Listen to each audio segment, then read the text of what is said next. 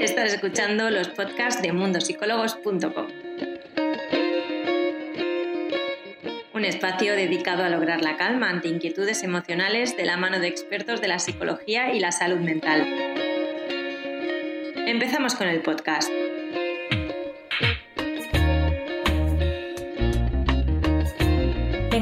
Estamos por aquí unos cuantos, ya estamos conectados y también os doy la bienvenida a los que nos escucharéis o nos veréis posteriormente. Yo soy Irene Muñoz, la Community Manager de Mundo Psicólogos España. Hoy vamos a hablar con nuestra psicóloga, con Sandra Machado, muchos de vosotros ya la conocéis, y también vamos a hablar con la periodista de informativos Telecinco, Laila Jiménez, sobre ansiedad y cómo enfrentarse a la rutina con la mejor cara.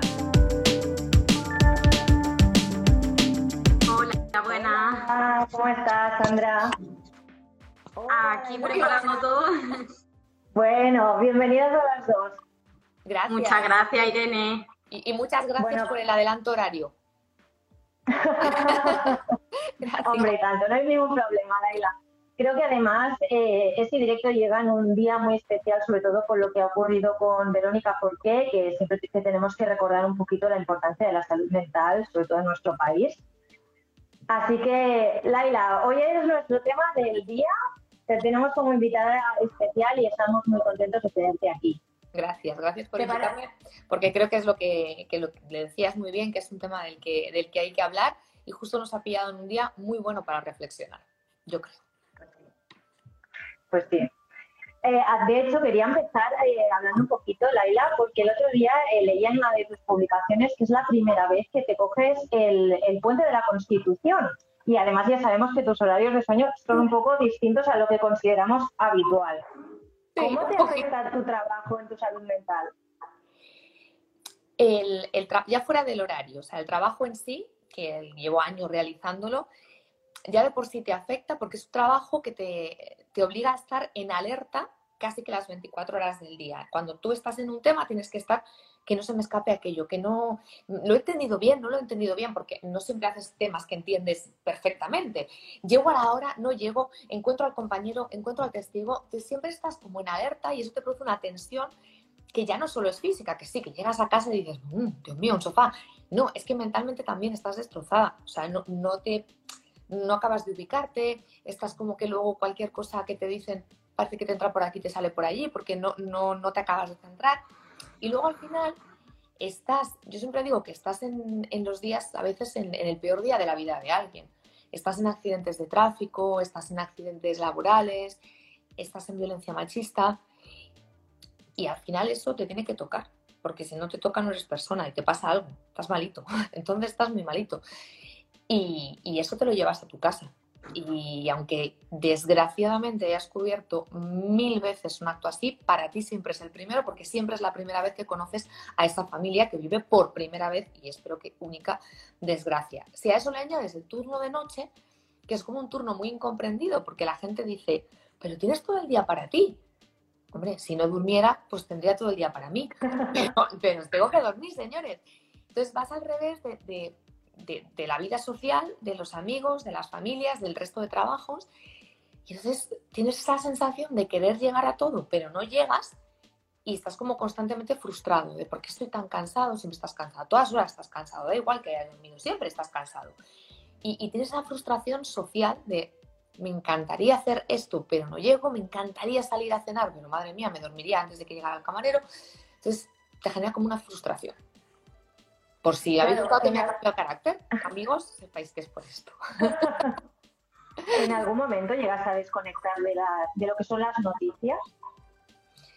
Yo creo, a ver, sí. Hay momentos en los que cuando tú te vas de vacaciones, especialmente si te vas al extranjero, entonces como tienes un cambio horario, eh, a lo mejor pues no tienes internet o, o, decides no tenerla, entonces estás como más alejada. Yo me, autoimpongo un poco la rutina de el fin de semana tener un día como un poquito más eh, abre tu mente y no estés tan pendiente, pero es inevitable porque es que al final es tu trabajo, siempre estás pendiente, siempre te llega un mail, siempre hay alguien que te, que te hay un compañero que te, que te comenta, que no sé hablar, eh, las redes sociales, al final las alertas, que, que, tenemos alertas para trabajar, ¿no? las, de, las de los servicios de emergencia, las de los periódicos, entonces casi siempre estás pendiente. Y de hecho cuando no lo estás, a veces te culpabilizas por no estar pendiente, de a, ver si se me ha escapado algo, a ver si, o, no he llegado a ver tal informativo y yo tendría, trabajo esta noche y yo no sé si me he perdido algo, si he llegado, eso a veces también genera una ansiedad importante. Claro, eso te iba a preguntar, porque nos estás comentando que al final el ritmo de vida que llevas y el estar siempre atenta a todas las noticias es un poco estresante. Entonces, no sé si has sentido ansiedad con toda esta rutina, vamos a llamarlo. Sí, sí, sí, sí. sí. Y bueno, yo creo que quien diga que no, o miente o no lo ha identificado como ansiedad, puede ser. Yo recuerdo que la primera vez que yo, que yo fui a un psicólogo, bueno, fui a un médico, a un médico de cabecera, yo no me encontraba bien, y cuando me comunicó, ¿no? Esa ansiedad, yo ahí descubrí que la ansiedad podía ser muy diferente a lo que vemos en las películas, ¿no? La ansiedad a veces es una, una, persona siempre muy nerviosa, siempre muy alterada, muy tensa, y yo no me sentía así, yo me sentía muy cansada, me sentía muy triste, todo, ir a, o sea, cruzar el paso de peatones me parecía, madre mía, qué largo es este, estaba cansada siempre. Yo me acuerdo un día que dejé pasar un tren porque no me veía con fuerza de levantarme ya, pues si eso es el siguiente, porque no me puedo levantar. Entonces ahí descubrí que la ansiedad era otra cosa a lo que yo creía que, era, que era una persona estresada con un maletín y un teléfono a las 24 horas del día así. Y la ansiedad no es eso, al menos yo no la viví así, lo viví de, de otra manera. Al contrario, a mí me ralentizó, me dejó como, pues eso, siempre muy cansada y muy triste. Y eso se ha ido repitiendo a lo largo de algunas etapas de mi vida lo que he aprendido es a identificarla y a tratar de, tratarla o aplacarla, porque también he, también he aprendido lo que es la, ansiedad buena, o sea, por sí sola no es un, no es un mecanismo ni un sentimiento malo, ¿no? O sea, al final es un miedo ante, ante ciertas cosas. Hombre, pues si es un león, es normal que tenga miedo, porque igual me, me come, digo yo. Pero cuando ya empiezas a sentirte irracionalmente temerosa, cansada, eh, triste, que no sabes gestionar algunas situaciones, que todo te afecta. A mí, por ejemplo, la, vez que, estallé, tuve un síntoma físico que yo no identificaba y que pues, lo pasé fatal, que era eh, no sabía tragar. Que pensarás, menuda tontería más grande, ¿cómo que no sabes tragar? Yo sentía que, que no tragaba y que se me había olvidado que no tenía el mecanismo que, que, te sale solo, tú no piensas, voy a tragar, voy a parpadear. Me pasé fatal. Yo pasé dos días, me ahogo, yo me muero, me va a morir, me va a morir porque no sé tragar. Y, bueno, se me pasaron por la cabeza pues todas las enfermedades que te puedas pasar y, yo ya, ya está, ya yo tenía aquello, pues vete tú a saber que me tenía yo en la tráquea. Y no, y era, era mental. Era una, no sé, me había tocado a mí misma por suerte supiste identificar y buscar ayuda en ese momento. Yo creo que lo importante es, es buscar ayuda y de, o sea, a ver, si a mí me duele esta mano de tanto escribir y de tanto darle al ordenador, yo voy al médico. Pues si yo no me encuentro bien y no sé por qué, porque además no tengo por qué saber qué me pasa. O sea, la cuestión es que me pasa algo, pero yo no soy médico. Entonces, no, me pasa algo, pero como no sé qué es, pues tampoco voy a ir. Es que no sé qué es. Bueno, no, claro que no sabes qué es. Claro vas a un médico y le dices eso, que no sabes qué es, ya, ya, te, ya te guiarán. Al final, yo creo que carecemos de, muchas herramientas para, la vida. A veces carecemos, otras veces las hemos perdido, otras veces es la primera vez que nos encontramos con, situaciones así y necesitamos que, no, que nos las enseñen y que nos ayuden. Yo creo que esa ayuda no hace falta tenerla solo en el momento malo de la vida, también en el momento bueno, porque hay cosas buenas que también tienes que aprender a gestionar o habrá cosas que querrás aprender a hacer de otra manera. Y cuando tú estás tan ofuscada, tú no ves las soluciones en ningún lado, ni, siquiera ves la ayuda, eso para empezar. Entonces, tener a alguien que te dé la herramienta, eh, si tú quieres aprender a pintar y viene alguien con un pincel y pintura, lo coges. No entiendo por qué nos cuesta tanto hacer lo mismo con el lado de la salud mental porque al final se estigmatiza a la gente, ¿no? Es decir, ¿cómo puede ser que alguien al frente de, de, un informativo pueda tener ansiedad? Sí, claro. Y acudes, pues claro, acudo a un profesional a que me ayuda. Y el día que, mm, no sé, que quiera cambiar el peinado, pura idea, una peluquero. Es que es más fácil de lo que creemos, es más sencillo. Sí, probablemente hay muchas cosas como lo que comentabas, que si me duele una mano voy al médico o quiero cambiarme el peinado, voy al peluquero, que tenemos como muy hechas ya nuestra cabeza de toda la vida, pero el hecho de pensar en lo que sentimos y buscar ayuda es algo que hemos ido tapando o hemos ido considerando un tabú durante años. Claro. Sandra Manzado. Perdona que se interrumpa. Sandra, yo quería aprovechar, eh, ya que te tenemos aquí también, para que nos recuerdes eh, hoy Laila nos ha expuesto su, caso, cómo sintió ella esa llegada de la ansiedad y cómo la ha ido eh, sintiendo. Pero me gustaría que nos recuerdes para posibles personas que tengan ansiedad y que quizás no la hayan identificado o no sean conscientes de que tienen ansiedad, cómo se pueden llegar a sentir y cuáles pueden ser incluso las causas. Muy bien, eh, de hecho Laila ya ha referido muchísimos de los síntomas que son los primeros que se notan cuando una persona tiene ansiedad como esa fatiga, ¿no? De esa sensación de cansancio. Aparecen también muchos problemas a la hora de dormir. Hay gente pues, que puede desarrollar insomnio o hipersomnia, que es todo el día teniendo sueño. Eh, también se puede somatizar, es decir, expresar toda esa carga mental a través de nuestro cuerpo, como caída del cabello, problemas estomacales como el síndrome de colon irritable, dermatitis, eh, tensiones musculares, eh, problemas a respirar o incluso lo de tragar, como ha comentado Laila, que eso es ya cuando llegamos a un nivel bastante alto de ansiedad. Podemos sentirnos culpables cuando sentimos que supuestamente no damos el 100% de nosotros, porque podemos llegar a ser bastante autoexigentes. Aparece también la dificultad para concentrarse, los problemas de memoria, es como que se nos olvida todo, ¿no? Eh, un miedo general al fracaso, a hacer las cosas mal, eh, tenemos angustia, una preocupación constante y excesiva por cualquier tipo de cosa, incluso somos más irritables, ¿no? Más susceptibles, nos enfadamos con más facilidad y mucha gente ya llega al punto de tener ataques de pánico, ataques de ansiedad, que es ya cuando hemos llegado a ese límite. Y esto puede ocurrir, pues, mm, desgraciadamente, por muchos motivos. Entonces, uno de ellos puede ser, por ejemplo, que estemos viviendo una situación de crisis, como por ejemplo lo que está ocurriendo en La Palma, ¿no? Eh, es una situación crítica o incluso eh, la COVID. También tenemos el estrés continuado, un trabajo que sea muy exigente y que nos mantenga siempre en estrés puede causarnos perfectamente ansiedad puede venir incluso de la infancia, de que eh, la madre eh, durante el embarazo haya consumido determinados tóxicos o que eh, nosotros ya en una edad más adulta consumamos drogas o alcohol.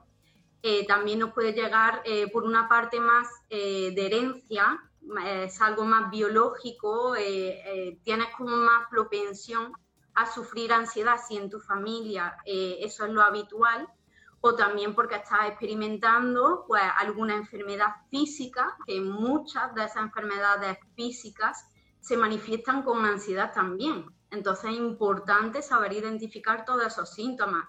Y por último, por nuestro estilo de personalidad.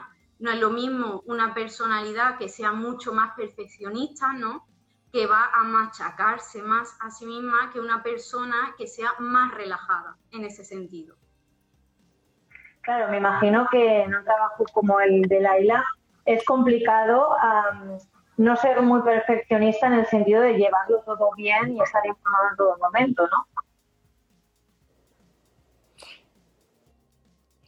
¿Para quién es la, pregunta? Que no, somos... no, no, eh, eh, era un comentario. Laila, ¿cómo lo haces en tu caso para combatir esta ansiedad que contabas que llevas tiempo luchando contra ella? Aceptándola o sea, aceptando que, tendrás días, o sea, que existe, que forma parte del trabajo, como, como habrá muchas otras. Bueno, es que yo creo que cualquier profesión. A veces decimos, no, claro, los médicos, los bomberos, los policías. No, no, el señor que ha trabajado en, el supermercado durante toda la pandemia habrá sentido lo mismo.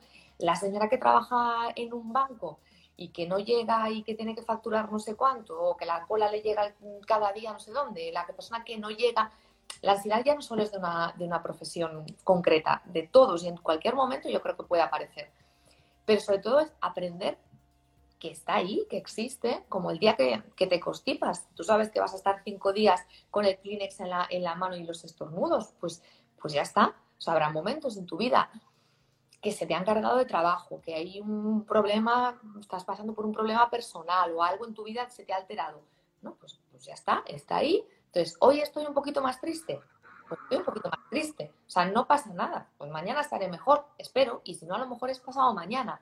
Evidentemente, es difícil, eh, Sandra lo decía, el, el hecho de, de, machacarte constantemente. Es verdad que a veces en mi profesión es, es habitual, lo dices tú, es que no sé si lo he dicho de la forma correcta, no sé si se habrá entendido, no sé si la persona, oye, se ha sentido bien tratada, si lo he hecho correctamente, si debería. Esta reflexión constante que te ayuda a crecer, si te pasas de rosca, te provoca todo lo contrario. Entonces, también es identificarlo y decir, vale, bueno, cualquier caso, hecho, hecho está, ya está, o sea, eso no se puede cambiar. El, eso no se puede cambiar es como, vamos, me lo tatuaría, porque durante mucho tiempo, ¿para qué estoy dándole vueltas a una cosa que no se puede cambiar? Si ya está, ya está hecha, bueno, pues ya está hecha. Y hoy es un día más tristote, pues es un día más tristote.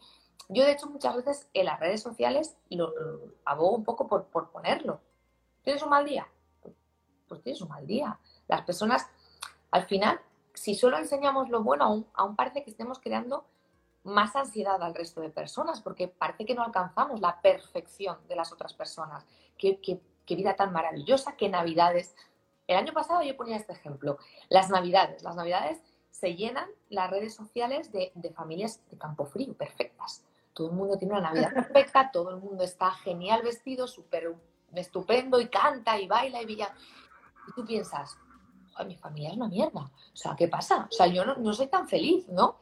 Entonces, este tipo de cosas creo que entre todas también hemos de ayudar a, normalizar ciertas, ciertas cosas y si esa Navidad es una Navidad, pues, pues sois dos, pues oye, sois dos y es igual a Navidad. Y si tú en Navidad estás triste y no te apetece cantar villancicos, pues no cantas villancicos, al final son tus Navidades, no las que dicta la gente. Y, y eso es, no siempre lo vas a lograr porque hay veces que te pueden pues vaya navidades, ¿no? Pero, eh, oye, es una lucha de poquito a poquito, yo creo. Pues sí. Sandra, ¿qué otros tips nos recomiendas, además de los que comentaba Laila, para las personas que sufren ansiedad y para poder combatirla? Sí, porque además lo que ha dicho Laila es súper importante, ¿no? De, aceptar lo que uno tiene en determinados momentos. Las emociones negativas son muy necesarias, siempre quiero recalcar esto. La tristeza, la ira, eh, todas esas emociones están ahí por algo.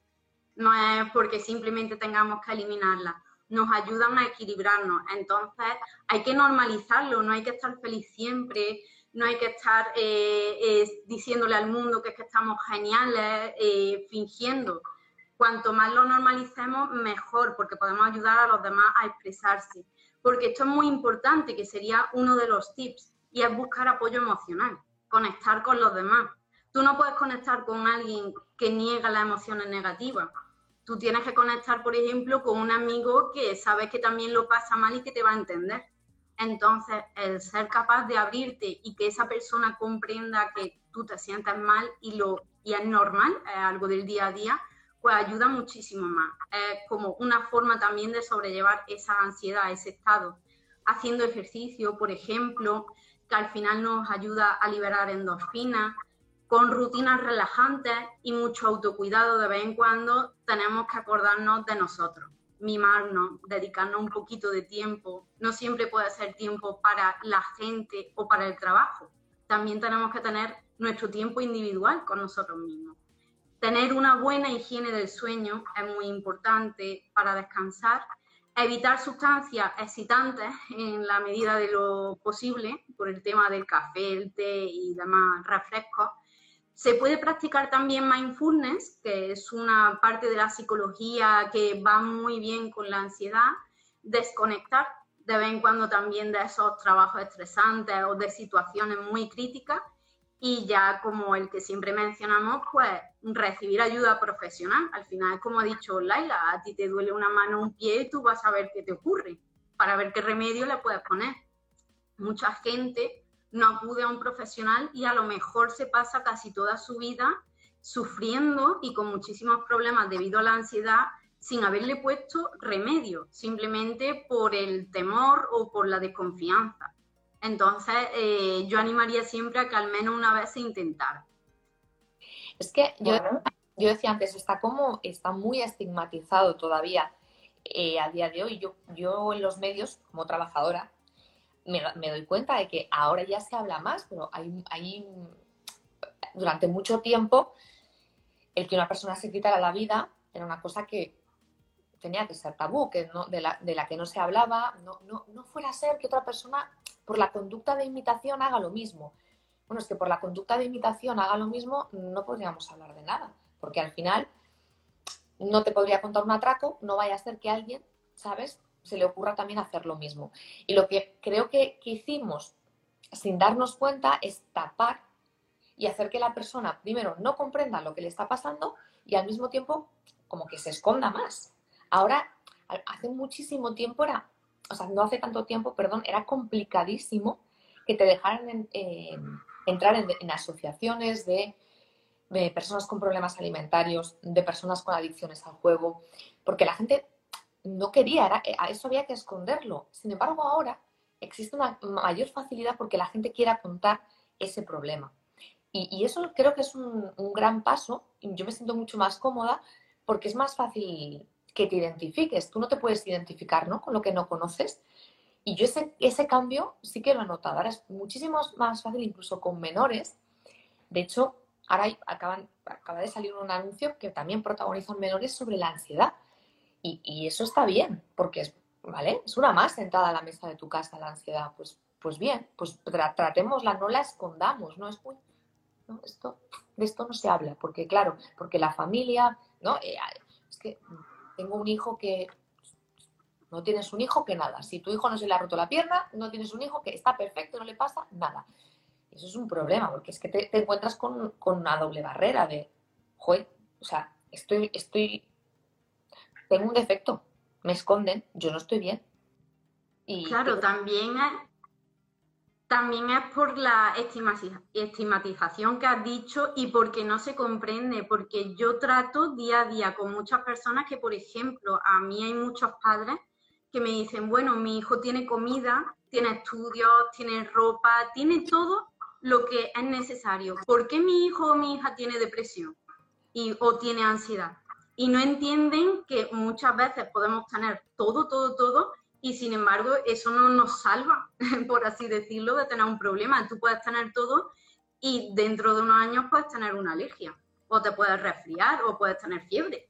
Tal cual, tal cual. Y, por eso eh, siempre he dicho, es que los medios no, no, lo, no se ha reflejado o, siempre que ha pasado parece que iba unido a una, a una familia desestructurada, a un problema económico detrás, ¿no? Es que claro, porque si no, hay una determinada, la generación sobre todo de nuestros padres, bueno, al menos de los míos, que es, mm, más desconocedor porque, bueno, eh, o sea, hay comida cada día en la, mesa, como tú dices, tienen unos estudios que yo a lo mejor no pude tener y que se los he dado a mis hijos, pues ¿qué les falta?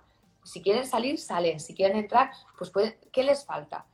Pues esa es la cosa, que hay veces no lo sabes, pero, pero mm, si lo escondes, todavía es peor. Es no lo sé. A veces hay que contestar no lo sé. ¿Qué te falta? Claro, quizás, quizás esto es un poco lo mismo que en la época de nuestros padres o abuelos, que ellos al final quizá no se planteaban tanto el, el, hecho de dónde trabajo y qué es lo que me gusta y qué es lo que no me gusta. Simplemente buscaban un trabajo que les diera una estabilidad para poder mantener a la familia, ¿no? Pues podríamos equipararlo también un poco a lo que estabas comentando, Laila, ¿no? Quizá nuestros padres tampoco habían sido conscientes en ese momento de, qué era la salud mental o qué eran las emociones, qué papel jugaban y por eso tampoco han tenido esa educación de, poder decirnos, esto es normal, puedes hablar abiertamente.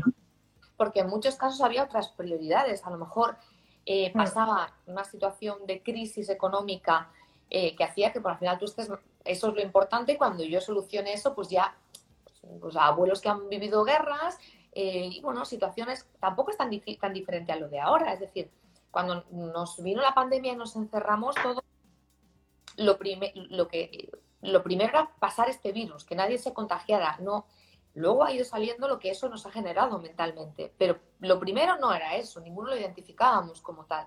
Era solucionar esa primera necesidad que tengo. Yo creo que nuestros padres pasaban por tener que solucionar las primeras necesidades más materiales y ahora cuesta que esa generación entienda que no solo lo material es lo que te lleva a sentirte bien o correcto en tu casa, porque puedes tener una casa increíble y ser increíblemente desgraciado. Pues sí. De hecho, durante años, es lo que comentabais antes, ¿no? Se ha relacionado quizás a, cargos como de mucho nivel la ansiedad o la depresión o, incluso a personas de, bajo estatus, pero las personas que estaban como en medio era como, bueno, tienes que estar bien y ya está. No, no, e, e, existía hasta la clase media, ahora espero que esto esté empezando a cambiar, pero es que existía hasta la clase media de las emociones. O sea, entiendo esta familia, porque claro, tiene, es el director del banco de no sé cuánto, y claro, imagínate qué estrés, está amenazado su familia. O esta otra, que es una familia desestructurada, que viene de violencia machista, que viene... La vida en general, del día a día, genera muchas situaciones que nos pueden ser estresantes. Bueno, nos hemos de enfrentar a muchos duelos y a muchas pérdidas de gente que conocemos, ya no solo muertes físicas, pérdidas de trabajo, de amistades, de... Entonces, a ver si no sé, ser la clase media de los sentimientos era una mierda, con perdón. O sea, parece que no pertenecías a ningún lado. No tenías derecho a sentirte mal, porque si lo tenías todo, más o menos, pues ya está. Sí, bueno, la realidad quizás es que la salud mental no tiene clase media, sino que es algo que tenemos todos que, poner foco en ello. Y que deberíamos hacer una vez al año. Igual que tú vas a hacerte una mamografía, en el caso de las mujeres, o unas revisiones o tal, o la vista, ¿no? La vista, venga, todos la vista deberíamos ir una vez al año. Pues esta también, hacer un poquito de revisión de tu vida, abrir el, armario y meter las cositas en, los cajones. ¿Qué te ha pasado este año? Pues mira, eh, he, roto con mi pareja, que lo gestioné así WhatsApp o no lo he llevado, no sé qué. El trabajo, he cambiado de trabajo y tal. Pues espérate, yo, yo me lo organizo mentalmente, visualmente así. Es, para mí es como abrir un cajón, o sea, abrir un armario y meter las cositas en los cajones. Y bueno, pues hasta el año que viene. Si, si hay suerte, si te, tengo, si te necesito mm, dentro de dos meses, pues nos vemos dentro de dos meses. Pues sí, la verdad es que sí. Algo que hemos estado hablando, de hecho, durante este debate, hemos estado hablando un poco sobre la ansiedad y sobre el estrés y en el fondo sobre la rutina, porque es que parece que últimamente relacionemos la rutina de forma negativa con emociones como la ansiedad y el estrés. Pero, Laila, yo la verdad es que sí, sí que es verdad que tú te muestras completamente transparente en tus redes sociales, pero siempre te veo súper feliz y con una cara muy sonriente. Entonces, me gustaría saber cómo afrontas esta rutina de forma tan positiva. Es que, eh, por ejemplo, la rutina, ¿qué es la rutina? ¿no? Porque en mi, en mi caso, o en, el caso de personas por reporteras como reporteros y reporteras como yo, la rutina es una bendición porque al final nosotros tú te levantas un día y nunca sabes, yo vengo de Barcelona, ¿no? Y, allí hacia la calle, es así, se llama así, suena raro el término, pero se llama así. Te levantabas un día nunca sabías ni con quién ibas a ir, ni dónde ibas a estar, si es que ibas a estar en un único sitio, porque es que podías estar en el mismo día en tres sitios distintos, ni cuántos kilómetros hacías, ni qué temas ibas a hacer, ni cuándo ibas a volver a tu casa. Eso supone que nunca puedes poner una hora para comer con alguien, porque le puedes dejar tirado, o para cenar, o el fin de semana, no, porque es que resulta que este fin de semana hay elecciones.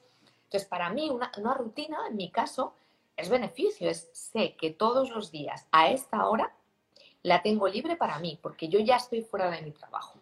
Entonces, al final, yo creo que todos hemos de ser conscientes de que rutina como tal, cada uno tenemos las nuestras y que salir y entrar es diferente de cada uno. Eh, para mí, saber que entro a la una de la mañana y salgo a las nueve de la mañana es como, es un horario horrible, pero yo sé que a las nueve estoy fuera. Antes yo no sabía a qué hora salía. Pues hay que aplicarse un poquito a cada uno de la vida que tenemos, pues, pues pensar que nuestras rutinas son suman o resten según cómo los comparemos y que van a cambiar a lo largo del día. Y luego las rutinas sí te marcará el trabajo, ¿no? Pero Mm, no, no los días no son iguales. Tú cuando llegas a tu casa, tienes tu familia y tus hijos, evidentemente tú bañas a tus hijos igual todas las noches, pero no todas las noches es el mismo baño. Surgen conversaciones diferentes, eh, pasan cosas, un día te reirás, otro día querrás matarlos, muchas cosas. Y tienes pareja y, pues, pues llegas a tu casa y, hablas con tu pareja y cenáis todas las noches juntos. Pero no todas las noches tenéis lo mismo ni habláis de lo mismo. O sea, también hay que buscársela un poquito uno mismo, salir de la rutina y establecer que una rutina no es una losa. Oh, ya vivo instalada en la rutina. No, porque cada día es diferente. Yo no tengo todos los días bueno, porque no los tengo. Es verdad que quizá sí que tiro de mi vida para mí misma y para el resto del sentido del humor, que es la herramienta que a mí mejor me funciona para, para, para pasarle el día, echar adelante y pensar, hay cosas que no puedes cambiar. Yo, yo lo pongo siempre como ejemplo en mi turno de trabajo. Oye, yo entro a las 2 de la mañana. Yo puedo estar todos los días diciendo, ojo, qué mierda, estoy fatal, estoy súper cansada, ay, qué horror, me quiero de morir, papá, papá, papá. Ya, pero mañana vas a seguir entrando a las 2 de la mañana y pasado también. Es decir, hay etapas de la vida, trabajos, luego tú ya puedes cambiar un trabajo valorar, pero en lo que, en lo que la estás realizando, o te lo tomas con humor y bien, o si no, eh, no puedes eh, entrar en la queja y la tristeza constante. Hay días, ¿eh? Yo hay días que he tenido lloreras y no he sabido por qué pues a lo mejor eran del cansancio, pero lo mejor, yo creo que a veces es, pintarte un poquito la sonrisa, que a veces de lo que pones para afuera algo quedará para adentro. Creo. Pues no siempre, pero a veces funciona. Hombre, claro, a ver, lo que está claro es que, que, en tu caso, en tu profesión, la rutina es muy positiva para ti y sobre todo para ti como persona, que al final cada persona es un mundo. Sandra, a mí me gustaría saber sobre las personas que te sueles encontrar en consulta, eh, pros y contras de la rutina que, funcionan y que no funcionan a la gente. Mm, vale, eh, también es que se ha confundido mucho el tema de la rutina desde que tenemos la pandemia, porque es verdad que desde el confinamiento la gente ha cogido muchísimo más miedo a la rutina, porque claro, el hecho de tener que estar encerrado en sus casas mucho y que todos los días fueran iguales, es como que ahora hay un mayor temor a esa rutina, pero realmente la rutina es bastante beneficiosa. ¿Por qué? Porque nos da sensación de control, básicamente. Cuando no tenemos sensación de control es cuando aparece la ansiedad, la tristeza, la frustración. Entonces, cuando tenemos esa sensación de que todo está bajo nuestro control, nos sentimos más seguros y esa seguridad nos ayuda en el día a día. Y además, teniendo esa rutina, también tenemos más tiempo para relajarnos, porque no es lo mismo enfrentar o afrontar un día ¿no? en el que todo es caótico. No sabes, como ha dicho Laila, cuándo entrabas a trabajar, cuándo salías, con quién.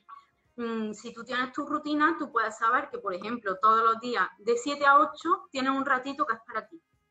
Y ese ratito lo puedes invertir en un baño, en leer, en ver tu serie favorita, lo que tú quieras pero sabes que está ahí. Y tú llegas ese momento del día, aparcas las preocupaciones y te quedas contigo. Entonces, si tú no tienes esa rutina, eh, mm, ¿dónde buscas ese rato para relajarte, para pensar en ti? Eso también te permite vivir en el presente y automatizar muchas cosas. La, carga mental se libera porque cuando tú estás eh, siguiendo tu rutina de siempre no tienes que estar planeando todo el día qué vas a hacer. Ya sabes más o menos qué hacer no es la misma carga mental. Esto también nos permite ser más creativos. Hay muchísima gente, sobre todo los que tengo aquí, que aprovechan esa rutina, eh, pues el tiempo que se queda de aburrimiento, entre comillas, ¿no? en el que se pueden relajar para hacer nuevas actividades, para tener más ideas y para disfrutar al final esos pequeños cambios que, como ha dicho Laila, tú puedes tener una rutina, pero eh, las conversaciones con tu pareja, con tu amigo o con tu hijo no van a ser las mismas. Igual tu pareja un día te sorprende con una cena o cosas que no te esperas y que te hacen muchísima más ilusión. Claro, poner de tu tiempo, que es una cosa que no valoramos. No valoramos el tiempo. Al final la pandemia también nos lo mostró un poco el tiempo, porque anda que nos hizo largo. O sea, los días no es mi caso, yo no la viví de esa manera porque yo seguí trabajando, pero el día se puede hacer eterno.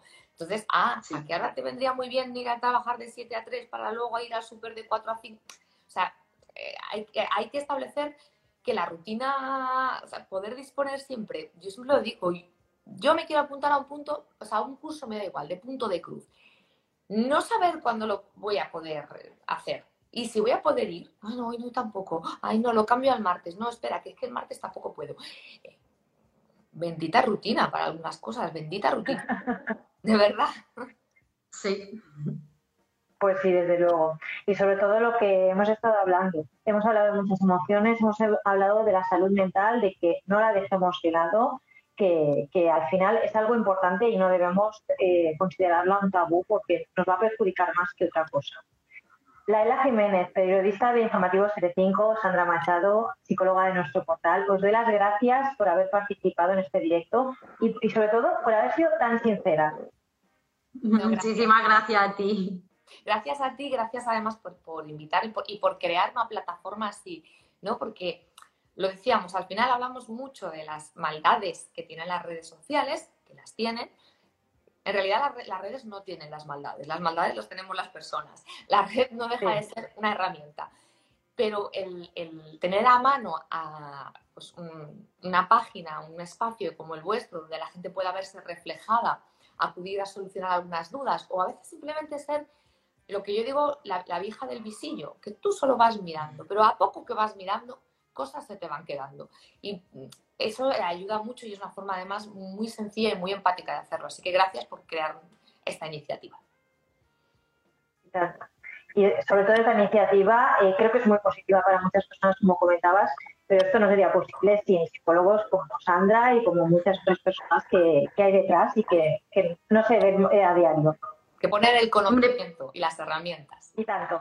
Exactamente, que sea un foco de divulgación científica también, que hace mucha falta en estos días. Pues que terminéis de pasar un buen día y que disfrutéis. En mi caso, la noche, porque yo ya me recojo. ¿Veis cómo la rutina de cada uno es diferente? Pues yo me voy a dormir ahora. Siempre pues muy buenas noches, Laila. Buenas noches.